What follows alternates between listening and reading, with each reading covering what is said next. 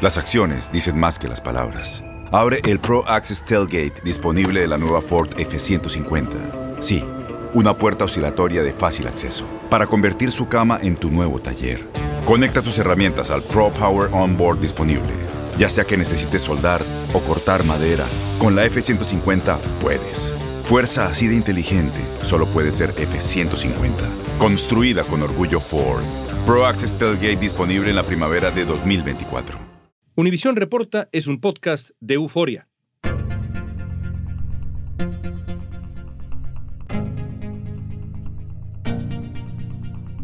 precio de la gasolina subió hoy a un nuevo récord de 4 dólares y 37 centavos el galón. Si el precio de la gasolina va de récords, ni hablar del diésel que se usa para los camiones que transportan... El alto costo de la gasolina aprietan los bolsillos de las familias hispanas. Apenas Vladimir Putin comenzó la invasión a Ucrania, los precios de los hidrocarburos se dispararon drásticamente y empezó una crisis energética que ha afectado a buena parte del mundo. Primero tenemos que reconocer que esto es un fenómeno mundial y global que lo que puede hacer el gobierno federal de los Estados Unidos eh, está limitado. Hoy vamos a conversar sobre el impacto de esa crisis con un verdadero experto en petróleo y economía, Francisco Monaldi. Monaldi nos va a explicar por qué han variado los precios del petróleo, qué papel juegan Arabia Saudita, China, Venezuela en este escenario, qué se espera para Rusia y Europa ahora que comienza el invierno. A pesar de que el mercado, que los precios han bajado y que están por debajo incluso de cuando comenzó la guerra, pudiéramos ver una subida de nuevo entre diciembre y febrero, sobre todo que se combina con nada menos que el invierno en Europa. Hoy es martes 13 de diciembre, soy León Krause y esto es Univision Reporta.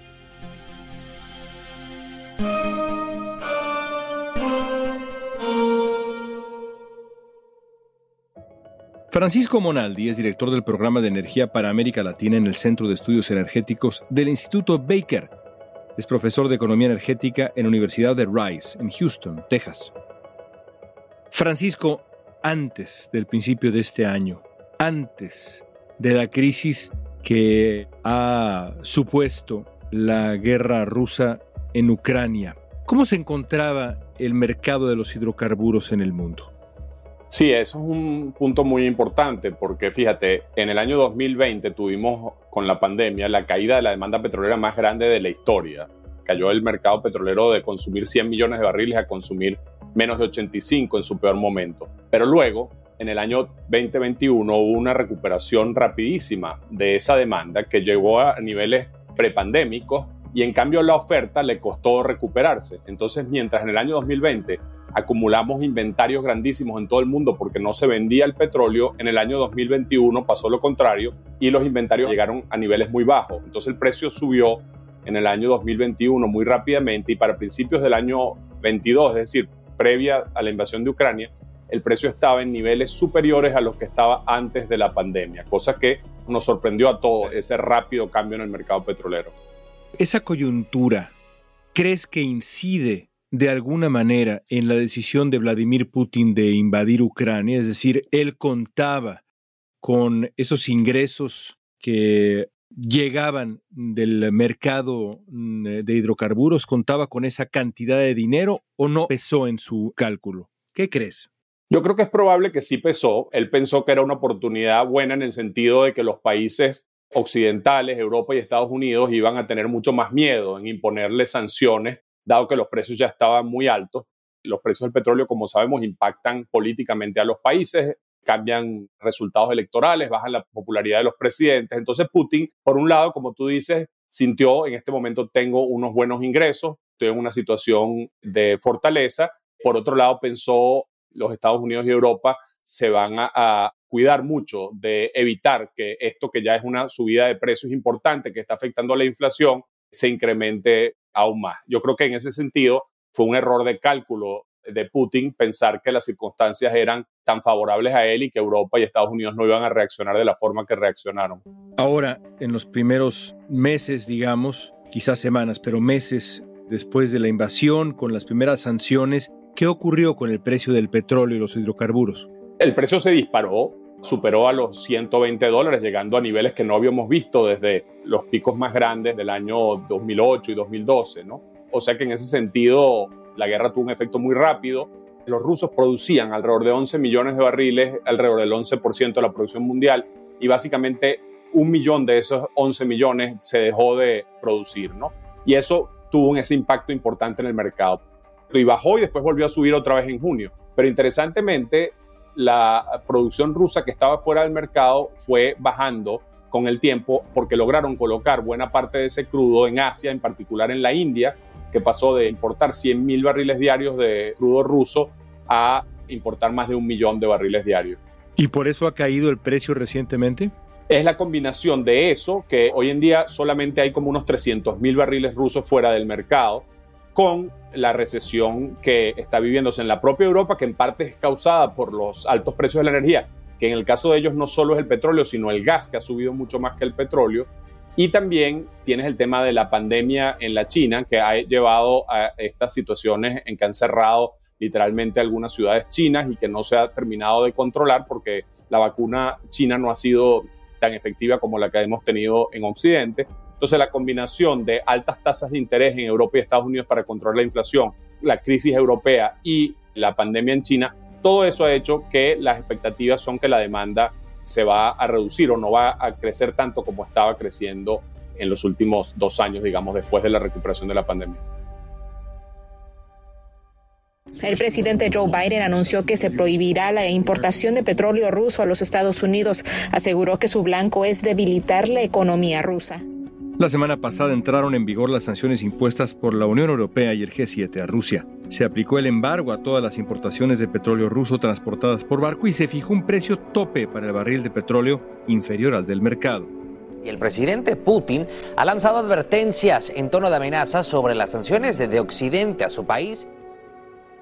¿Cuál será el efecto cuando Europa mantenga sanciones no solamente al petróleo, sino al gas y demás, todos los recursos de hidrocarburos que provienen de Rusia. ¿Qué podemos esperar que ocurra?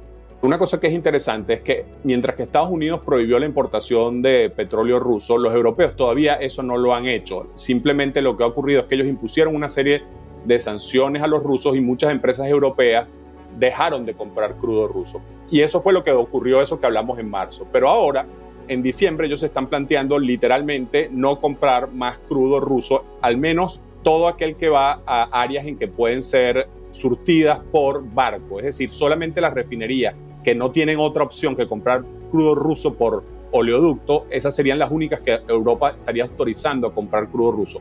El resto le dirían que no y entonces entre diciembre y febrero del año que viene se dejaría de comprar tanto petróleo como productos refinados de Rusia. Entonces, eso plantea un reto gigantesco para el mercado petrolero mundial, porque lo que yo te contaba de que se está enviando petróleo a la India y parte también a la China, el problema es cómo llevar esa cantidad de petróleo que hoy en día va por oleoductos a Europa, llevarla ahora a, Asia y al revés, el crudo de, por ejemplo, Arabia Saudita que está yendo a la China o a India debería ahora redirigirse a Europa. Uno de los problemas ahí logísticos gigantescos es que no hay suficientes barcos para que esto ocurra y encima los europeos están amenazando con también sancionar a los barcos que carguen petróleo ruso. Entonces, todo esto nos plantea que a pesar de que el mercado, que los precios han bajado y que están por debajo incluso de cuando comenzó la guerra, pudiéramos ver una subida de nuevo entre diciembre y febrero, sobre todo que se combina con nada menos que el invierno en Europa. Y justamente sobre eso quiero preguntarte, porque claramente parte de la apuesta de Vladimir Putin es, digamos, apretar las tuercas de Europa y de Ucrania misma, sometiéndolas a un invierno inclemente, quebrar, digamos, la voluntad ucraniana y europea a través de la escasez y sus consecuencias. ¿Cómo funcionaría eso desde la perspectiva rusa y qué posibilidades de éxito tiene? Ciertamente Putin está confiando en que a medida que pase el invierno y a medida que pasen los meses y que los europeos no solo tengan que vivir precios de la energía totalmente disparatados que están llevando a muchos europeos a niveles por debajo de la línea de pobreza, a pesar de que sus gobiernos los están subsidiando significativamente. Eh, pero además, a medida que pase el tiempo y la gente empiece a pensar, bueno, pero ¿por qué es que estamos en esta guerra, por qué es que estamos nosotros apoyando a Ucrania y ya hay eventos políticos como el triunfo de la señora Meloni en Italia que plantean que Europa puede llegar a un punto en que, digamos... Se arte. Se arte, exactamente, en que llegue un descontento muy grande. Y eso es lo que está apostando Vladimir Putin. Por eso da la impresión de que los europeos y los Estados Unidos quisieran que en este momento en que, por un lado, Rusia va a sufrir los costos de este embargo y por otro lado el invierno supuestamente desde el punto de vista bélico es un momento difícil para seguir la guerra, que esto sea una oportunidad para lograr algún tipo de acuerdo, porque lo que tienen claro los europeos es que el tiempo también juega contra ellos por las razones exactamente que tú has descrito. Ahora, quedémonos un poco en el invierno europeo. Te preguntaría, ¿a qué fuentes de energía tendrán que recurrir los ciudadanos de estos países? ¿Hay autosuficiencia energética para evitar apagones, evitar ciudades congeladas. Si no es Rusia, o si no es, digamos, las fuentes de energía, los hidrocarburos rusos, entonces, ¿de dónde provienen? ¿Cómo se sustituyen? Sí, están ocurriendo muchas cosas a la vez para tratar de sustituir a todo ese gas particularmente al gas ruso, que es de donde ellos más dependen, porque el petróleo, como te decía, es más fácil comprarlo por barco de otro lado, pero la mayor parte del gas ruso viene por tubería, por gasducto. Entonces, eso plantea un reto gigantesco para Europa y la combinación de cosas que ellos van a tener que hacer es heroica, es como si estuvieran involucrados en una guerra, digamos, todos como región, ¿no? Van a tener que, por un lado, reducir significativamente su consumo, por otro lado, han hecho un programa gigantesco de importación de gas natural licuado de los Estados Unidos y de otros lugares han subido la producción de gas en Noruega y en el Reino Unido a lo máximo que han podido. Están subiendo la producción de petróleo, están sustituyendo parte de la electricidad que la producían con gas, la van a producir con petróleo. Están volviendo a producir, lamentablemente desde el punto de vista de cambio climático, electricidad con carbón. Europa tiene mucho carbón, pero había ido retirando todas esas plantas. Están tratando de evitar que se retiren las plantas nucleares que estaba planteado que se iban a retirar en algunos países como Alemania. Entonces están teniendo que hacer todo a la vez para tratar de evitar un colapso, digamos, de la energía en Europa que tendría consecuencias muy severas. Pareciera que si el invierno no es muy fuerte, van a lograrlo. Todo parece indicar que lo van a lograr manejar, pero veremos que también salen librados desde el punto de vista político de esta situación. Al regreso revisaremos cómo están influyendo en la crisis energética actores como Arabia Saudita, China o Venezuela.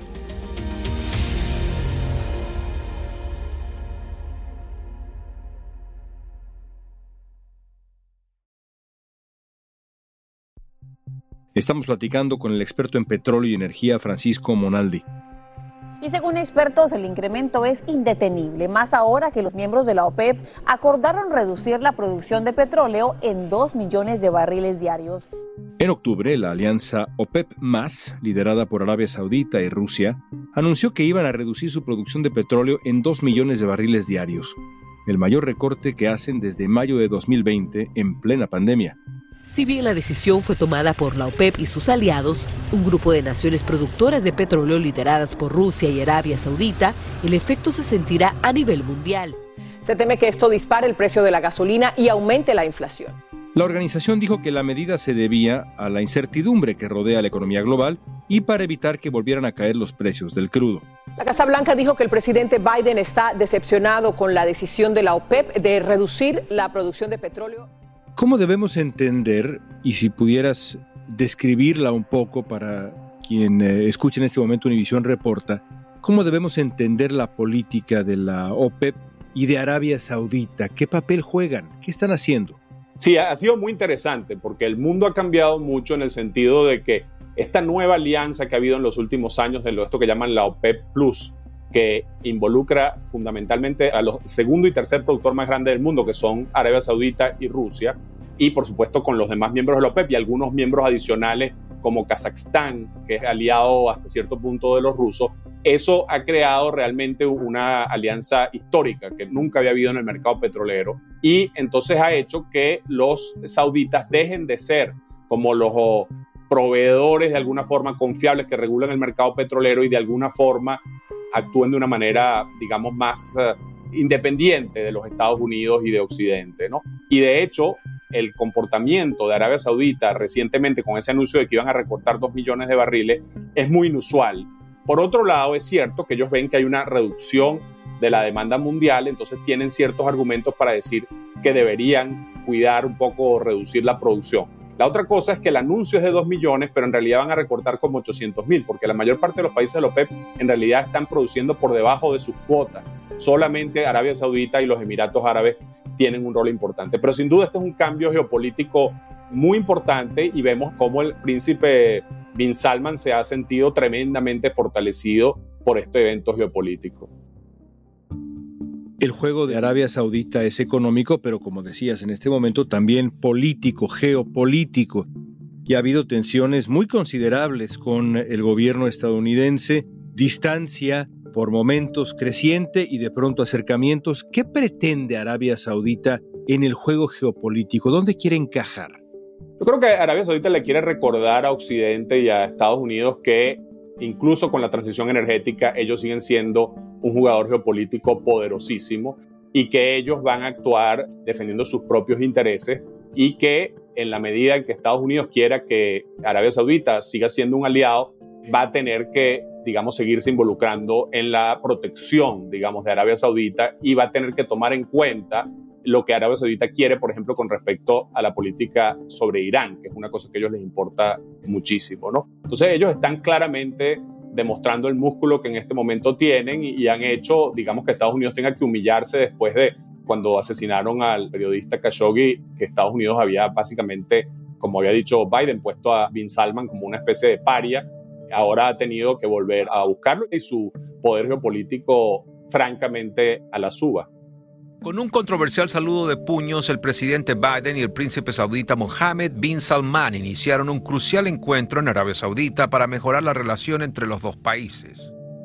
El presidente de Estados Unidos fue criticado por reunirse con el príncipe bin Salman para discutir sobre el petróleo después de que lo había culpado del asesinato atroz del periodista del Washington Post Jamal Khashoggi en 2018. Críticos cuestionan los resultados de la visita que Biden hizo a Arabia Saudita en el verano para que aumentara la producción petrolera. La Casa Blanca dice que su objetivo es propiciar un acercamiento entre Arabia Saudita e Israel y asegurar que los saudíes produzcan abundante petróleo. Ahora, un juez federal de Washington desechó una demanda contra el príncipe por el asesinato del periodista debido a una moción que presentó el gobierno de Biden para protegerlo alegando que tiene inmunidad. El caso ha generado una tremenda polémica alrededor de Joe Biden y sus decisiones. A ver, hablemos de China. ¿Dónde encaja China, el gigante chino, en todo esto? Has hablado de la India, has recorrido medio planeta. ¿China? China, por un lado, al igual que Europa, en algún sentido es un perdedor porque ellos son importadores netos de hidrocarburos y ellos se están viendo afectados por los altos precios, a pesar de que ellos tienen alguna ventaja porque compran a descuento lo que están vendiendo los rusos. Por otro lado, geopolíticamente, esto los ha llevado a que Rusia se tenga que alinear con China, dado que básicamente ha quedado, digamos, fuera de su relación con Occidente y que las sanciones probablemente son de largo plazo las que ha impuesto Occidente sobre Rusia. En ese sentido, hay una ventaja para la China. La India también está jugando un rol allí, está comprando, como te decía, está aprovechando la situación para comprar un montón de petróleo ruso. O sea que al final esto ha tenido efectos quizás ah, no intencionados en todo el ajedrez mundial que uno ha traído al otro y que realmente ha sido muy interesante. Todo esto, por supuesto, puede cambiar si el precio del petróleo cae y el tema del costo de la energía no sigue siendo tan importante como lo es en este momento. Las sanciones contra Rusia tras la invasión en Ucrania han hecho que la Casa Blanca busque otras alternativas para suplir parte de la producción petrolera y evitar el aumento del crudo. Una de las opciones sería Venezuela. El mismo Nicolás Maduro confirmó una reunión que sostuvo un grupo de trabajo de Estados Unidos en el Palacio de Miraflores.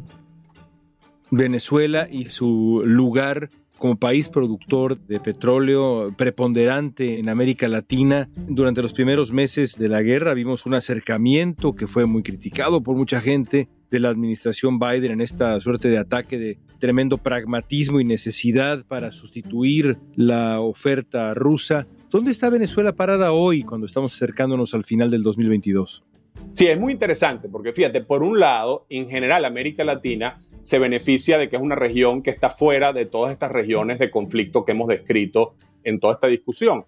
Y entonces el hecho de que todas las empresas europeas, por ejemplo, se han ido de Rusia y que están con mucho cuidado en sus inversiones en otros lugares con riesgos similares, hace América Latina un lugar muy apetecible para los inversionistas petroleros internacionales. Pero solo hay dos países que están pudiendo aprovechar eso significativamente, que son Brasil y Guyana, que son los que están atrayendo la mayor parte de la inversión.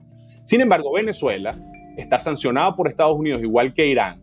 Y Estados Unidos obviamente ha tenido que repensar su política de Venezuela en esta nueva realidad geopolítica. Si bien Venezuela no puede ayudar en el corto plazo a resolver la situación, porque la industria petrolera venezolana está en una situación muy destruida y tomaría tiempo e inversión subir la producción, no hay duda de que Venezuela concentra la mayor cantidad de recursos fuera del Medio Oriente y digamos y fuera de los países como Canadá y Estados Unidos y entonces eso hace que Venezuela sea un actor geopolítico que cobra relevancia y eso claramente Maduro lo sabe y por eso está aprovechando estas circunstancias para obtener, digamos, algunas concesiones de Estados Unidos. Es muy probablemente que pronto va a haber un, relajamiento de sanciones a cambio de que Nicolás Maduro se siente de nuevo en la mesa de negociaciones, pero sin duda alguna lo está haciendo Maduro desde una posición de fortaleza, no solo por la geopolítica energética, sino por supuesto también por la victoria de varios gobiernos de izquierda en la región.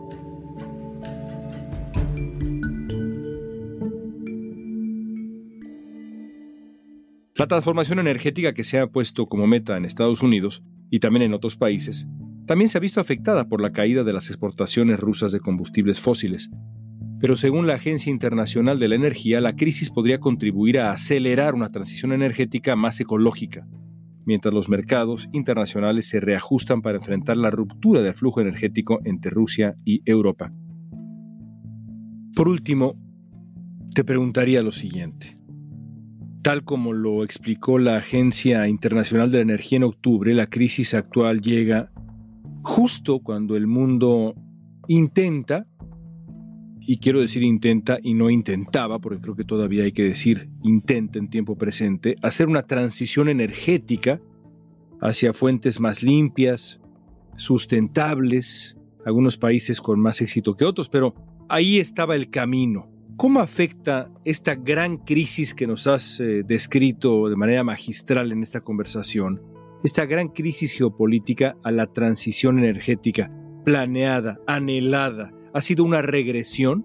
Sí, esto es un punto muy importante, León, porque como tú dices, parecía incluso con la pandemia que la transición energética se iba a acelerar y que estábamos, digamos, avanzando más rápido de lo que pensábamos anteriormente. Pero esto nos ha dado un choque de realidad sobre lo difícil que va a ser la transición energética. Por un lado, los precios altos del gas y el petróleo, de los hidrocarburos, llevan a que sea más atractivo en este momento, por ejemplo, invertir en energía solar, energía eólica, energías renovables. Por otro lado, esto nos recuerda que durante la transición energética va a ser importantísimo el tema de seguridad energética y la capacidad de obtener energía a precios razonables de los hidrocarburos. Entonces, esto sin duda ha sido un rebarajeo de lo que se pensaba que iba a ser la política energética de los países desarrollados y de incluso de los países en desarrollo. Por otro lado, lamentablemente no se ha seguido haciendo lo que deberíamos haber hecho, que es dejar de subsidiar los combustibles fósiles. En México, en Venezuela, en Argentina, en Colombia se está subsidiando los combustibles fósiles. Eso en América Latina, pero en el mundo entero, en Francia, porque le quieren evitar el costo a los consumidores. Entonces, en vez de haber hecho lo que deberíamos haber hecho, que es subir, crear impuestos al carbono que, digamos, hagan que los consumidores se salgan del consumo de combustibles fósiles, la realidad actual es que todo lo contrario, hemos estado más bien subsidiándolo. Entonces, es una combinación de factores con resultados probablemente ambiguos, pero sin duda ha puesto de nuevo en el centro de la discusión y de la importancia para los gobiernos del mundo el tema de seguridad energética, más allá del tema de la transición, que como tú dices es absolutamente necesaria e inevitable.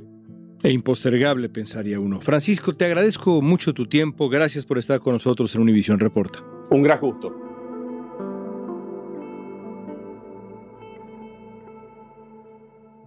Mientras la semana pasada en Estados Unidos los precios del petróleo cayeron a su nivel más bajo del año, un portavoz del Kremlin anunció que Rusia no va a reconocer las sanciones de la Unión Europea y el G7 y que prepara ya una respuesta. Además, Rusia aseguró que la situación energética no va a afectar su ofensiva en Ucrania porque cuenta con suficientes reservas como para contrarrestar. Por su parte, la OPEP más mantendrá su plan de recortes y siguen los temores ante la inestabilidad del mercado del petróleo.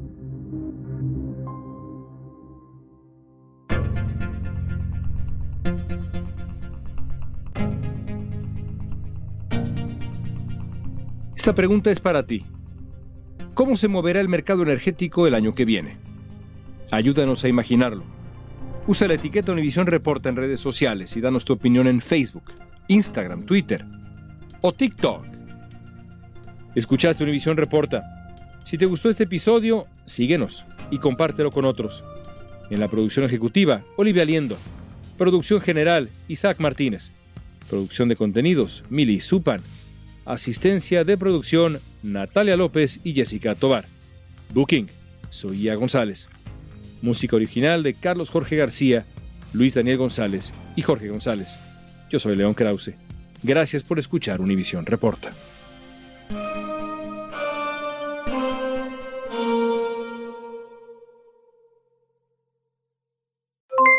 Aloha mamá, ¿dónde andas? Seguro de compras. Tengo mucho que contarte. Hawái es increíble. He estado de un lado a otro con mi unidad. Todos son súper talentosos. Ya reparamos otro helicóptero Blackhawk y oficialmente formamos nuestro equipo de fútbol. Para la próxima te cuento cómo voy con el surf y me cuentas qué te pareció el podcast que te compartí, ¿ok? Te quiero mucho. Be All You Can Be, visitando goarmy.com diagonal español.